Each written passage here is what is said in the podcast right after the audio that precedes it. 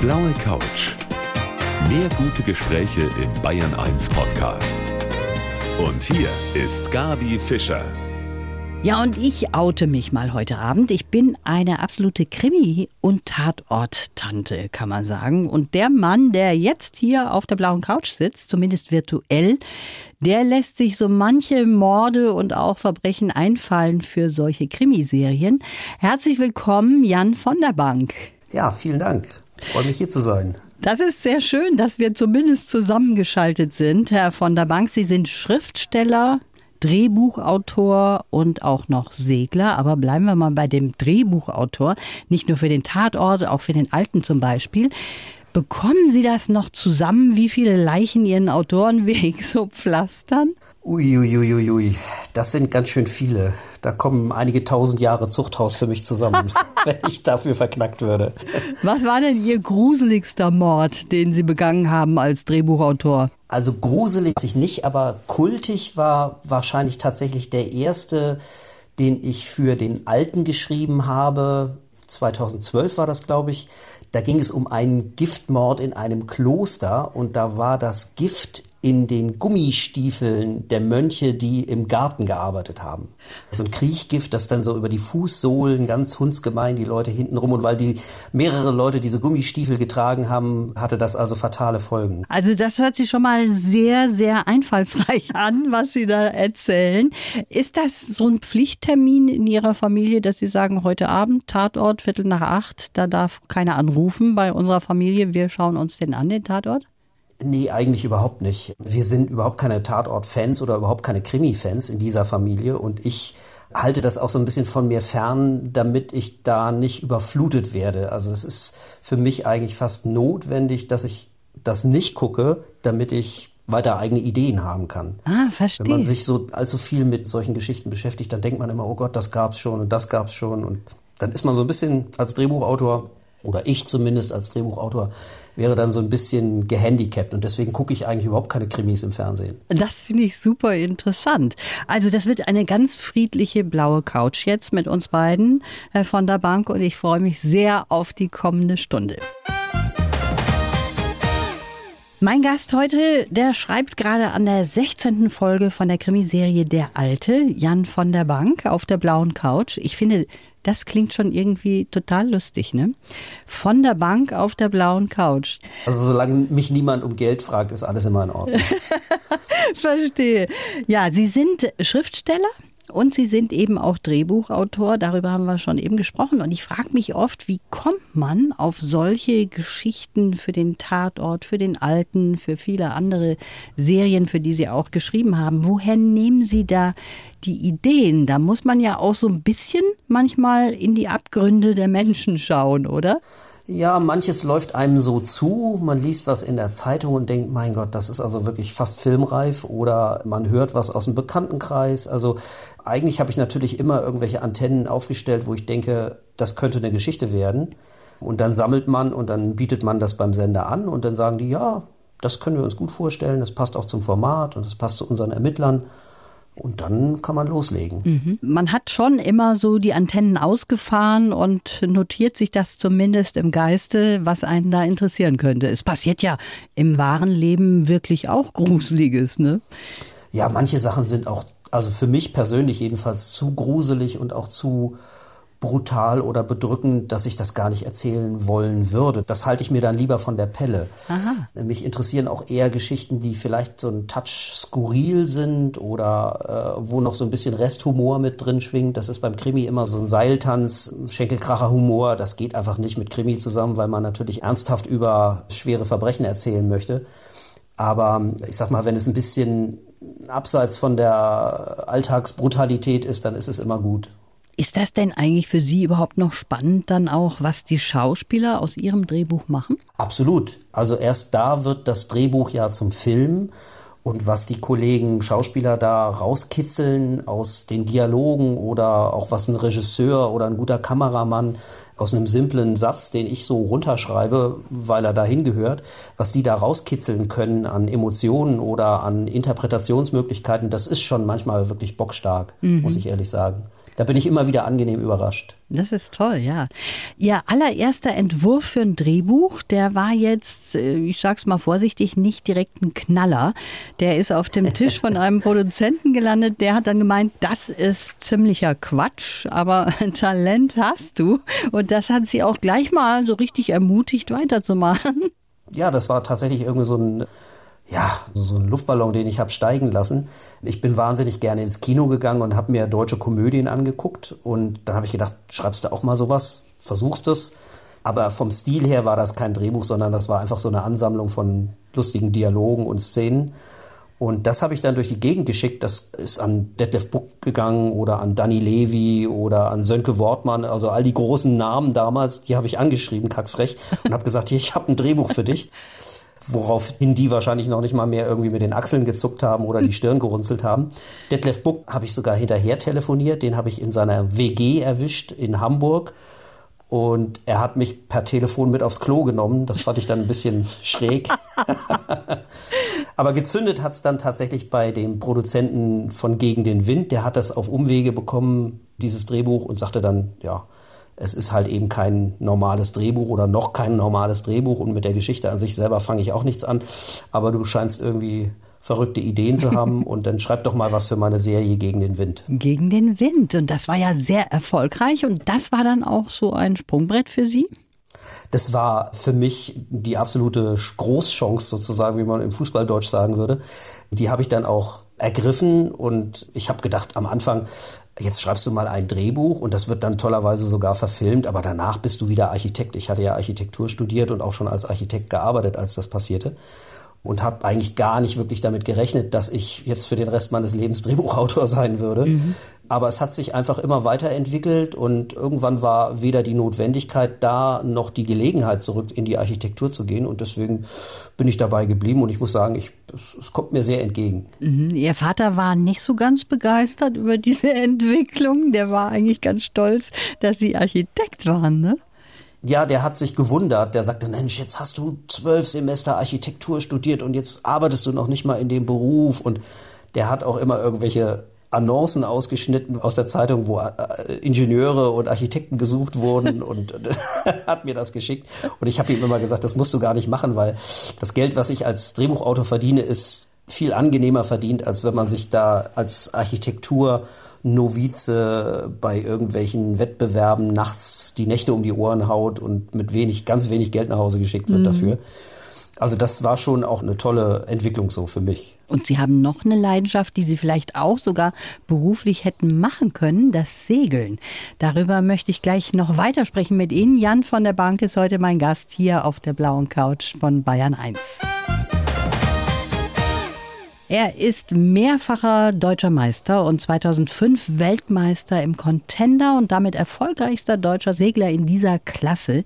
Jan von der Bank ist heute mein Gast.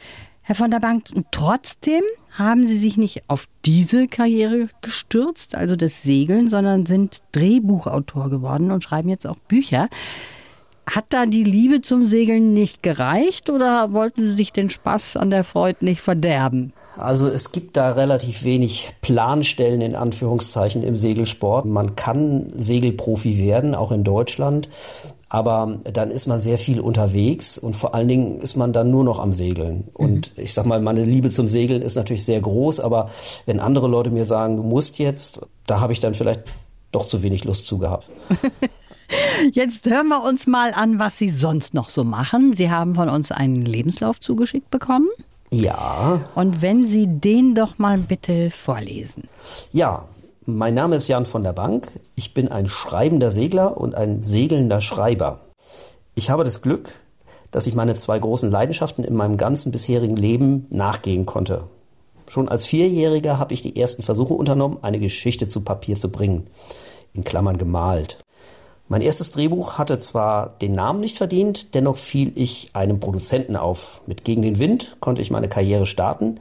Dem Alten habe ich schon viele Geschichten auf den Leib geschrieben.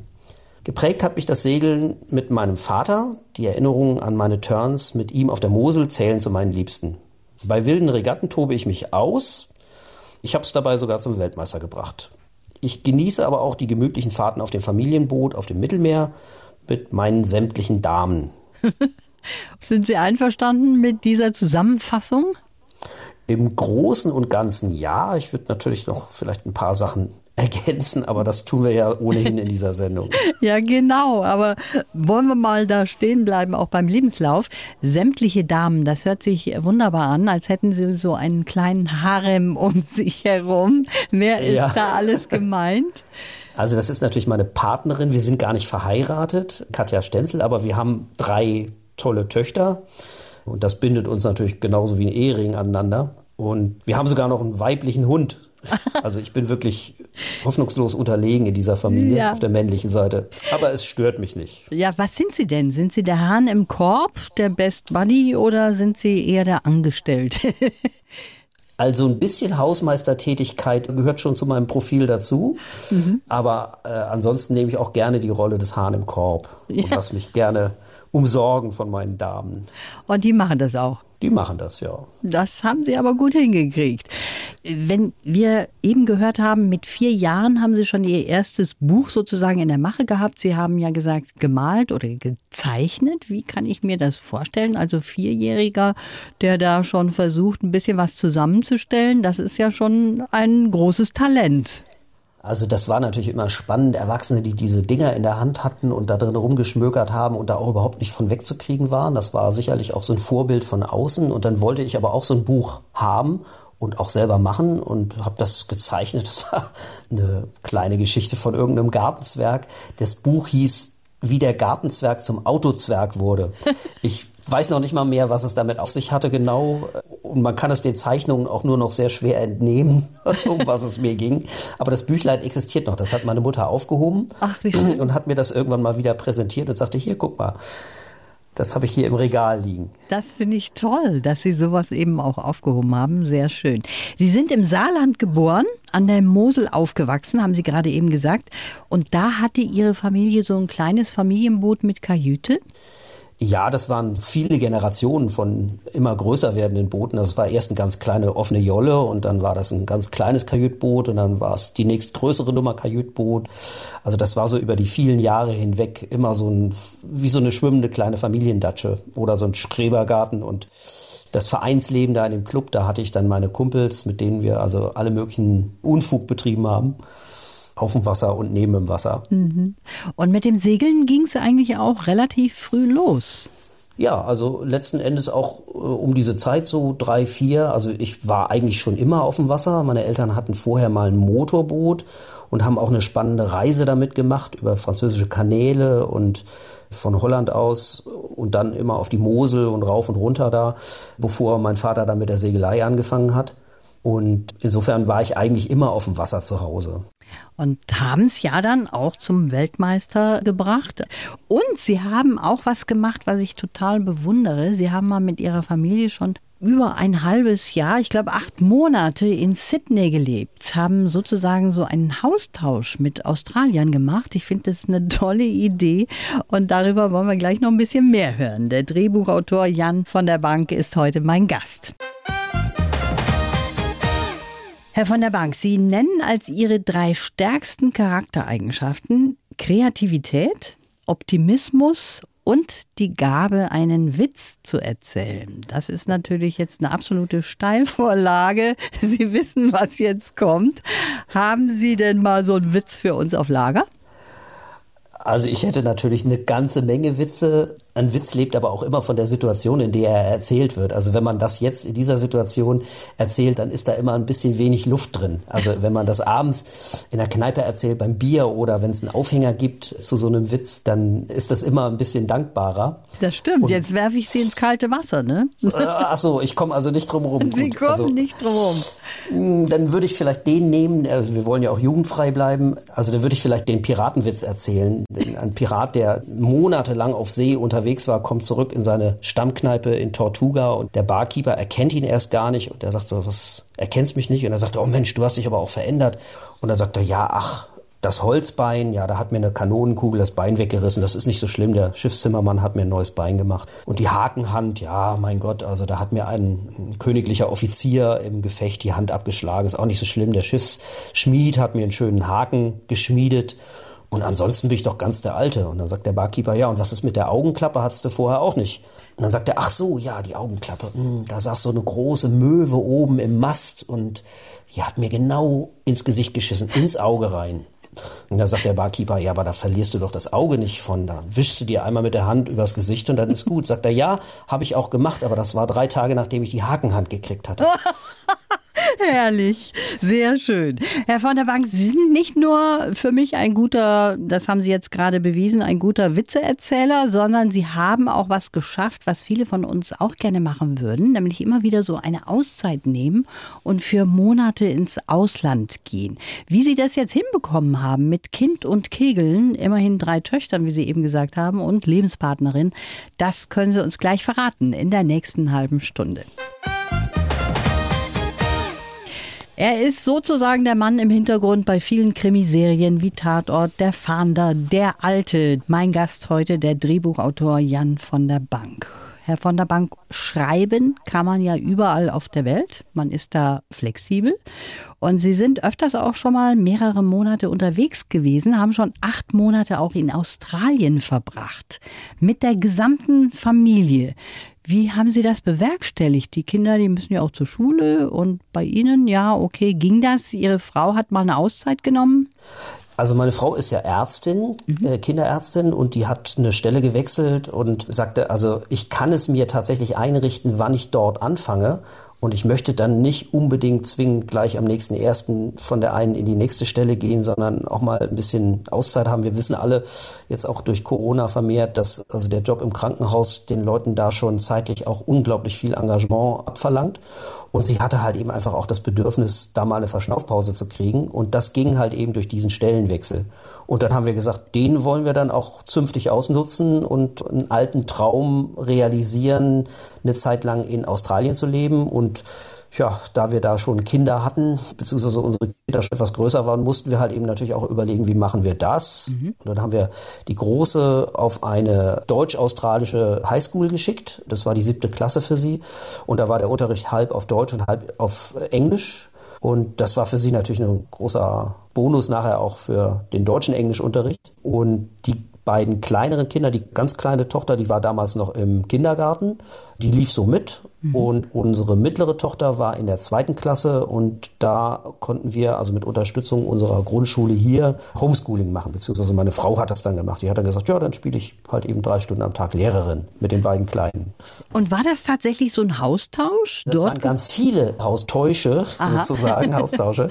Also wir haben insgesamt, glaube ich, sechs oder sieben verschiedenen Häusern gewohnt, weil das natürlich immer irgendwie relativ zeitlich begrenzt war. Das ging mal für zwei Wochen, das ging mal für vier Wochen. Wochen. Zwischendurch haben wir auch mal für zwei Wochen irgendwo uns dann eingemietet und Miete bezahlt. Aber letzten Endes haben wir ganz, ganz viele tolle Häuser von innen gesehen und durften mhm. die benutzen und bewohnen. Und deren Bewohner haben dann sozusagen unser Haus hier in Eutin benutzen dürfen oder ersatzweise, das konnten die sich aussuchen und das war für viele auch spannend, die haben dann unser Boot im Mittelmeer benutzen dürfen. Ah, okay. Und das hat auch gut funktioniert, das haben sie nicht bereut, weil manchmal denkt man sich, ja, ja, fremde Menschen da bei mir in meinem Haus oder in meinem Boot, da haben sie keine schlechten Erfahrungen damit gemacht. Nee, das funktioniert, das funktioniert wirklich toll.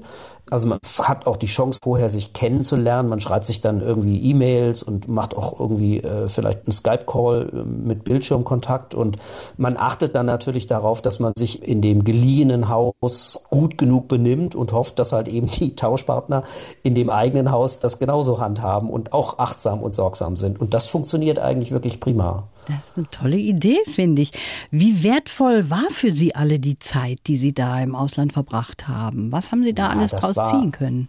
Das war natürlich eine ganz einmalige Geschichte, eben wenn man so lange an einem Ort lebt oder in einer Gegend lebt. Wir haben im Norden von Sydney gelebt da lernt man natürlich die Umgebung und die Menschen und die Kultur viel, viel intensiver kennen, als wenn man das jetzt nur ein paar Wochen lang im Urlaub macht. Was wir vorher auch schon getan hatten. Wir hatten also schon vorher Urlaube in Australien gemacht und auch mal als Backpacker sind wir da rumgetrennt. Aber wie gesagt, wenn man vor Ort richtig in den Alltag des Freundeskreises integriert wird, dann ist das eine ganz andere Erfahrung. Mhm. Und für die Kinder sowieso ist das natürlich ein, Fenster gewesen, was wir da aufgemacht haben, das überhaupt zu wissen, dass das geht, dass man einfach irgendwo anders hingeht und dort auch leben kann. Unsere älteste Tochter ist zwei Jahre später gleich irgendwie nach Neuseeland gegangen für ein Dreivierteljahr in so einem Schulaustauschjahr. Und das hat auch für sie wunderbar funktioniert. Da gab es also keine Spur von Heimweh oder sonst irgendwas, weil sie halt eben einfach auch schon Erfahrung hatte, sich damit in einem fremden Land zu bewegen und aufzuhalten. Das ist eine sehr tolle Idee, finde ich, auch wie Sie das so gemacht haben mit dem Tausch. Das hört sich sehr toll an. Jetzt kommen wir mal zurück zum Segeln. Sie bauen seit einigen Jahren an einem eigenen Boot. Und ich habe von dem Horst Jansson gelernt, dass das auch so ein bisschen eine Lebensaufgabe werden kann. Wie weit sind Sie denn? Tja, also ich bin tatsächlich schon seit vier Jahren dabei. Mhm. Ähm, und es kann sein, dass das Boot im Laufe dieses Jahres noch fertig wird, wahrscheinlich aber eher im Laufe des nächsten Jahres und dann auch erst im nächsten Sommer, also nicht 2021, sondern im Sommer 2022 zum Schwimmen kommt. Aber das ist auch völlig egal, wie lange man das eigentlich betreibt, weil der Weg in diesem Fall ja auch das Ziel ist. Mhm. Also ich muss es gar nicht eilig haben, weil dieses Boot, in dem es von mir gebaut wird, jeden Tag seinen Zweck erfüllt. Also ich verpasse nichts. Ich kann ja segeln gehen mit einem anderen Boot oder mit Freunden, die mich mitnehmen oder mit der Jolle, mit einem Contender. Und insofern habe ich nicht das Gefühl, dass ich da irgendwas versäume.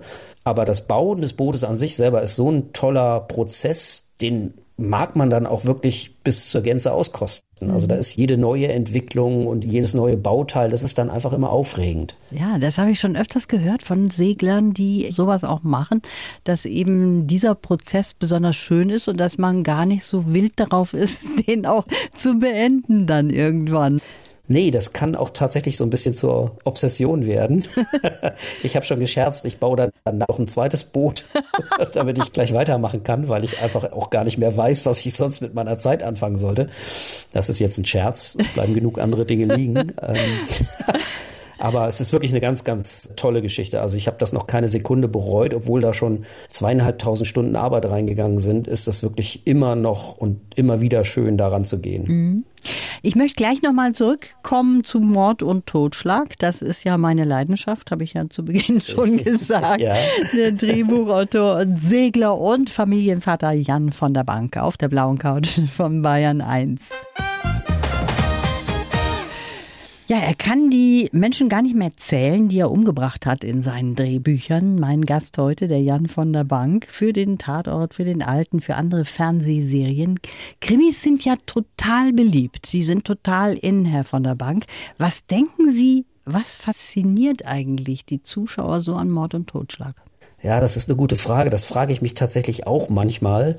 Als Drehbuchautor wünscht man sich auch manchmal eine etwas diversere Sendelandschaft, dass da dann doch vielleicht auch noch ein paar andere Formate etwas breiter beschickt würden. Aber ich glaube, prinzipiell ist es so, dass bei dem Krimi die Auflösung und auch die Anbindung an einen Ermittler immer der Schlüssel zum Zuschauer ist, dass halt eben einfach da eine Person ist, die einen in die finstere Welt des Verbrechens führt, aber auch heile wieder rausbringt, indem halt eben nachher der Fall aufgelöst ist und der Täter gefasst ist und der Ermittler obsiegt hat. Das ist ja auch eigentlich das Schema, mhm. was im Krimi erzählt wird. Es passiert ja sehr, sehr selten, dass da mal ein Bösewicht ungezaust davon kommt und ein Ermittler ratlos zurückbleibt. Das ist eigentlich die absolute Ausnahme. Also in der Serie gibt es das eigentlich so gut wie nicht. Ja, aber das ist ja auch ein No-Go. Also für mich als Krimi-Fan, ich finde es furchtbar, wenn das Ende offen bleibt. Das hasse ich wie die Pest.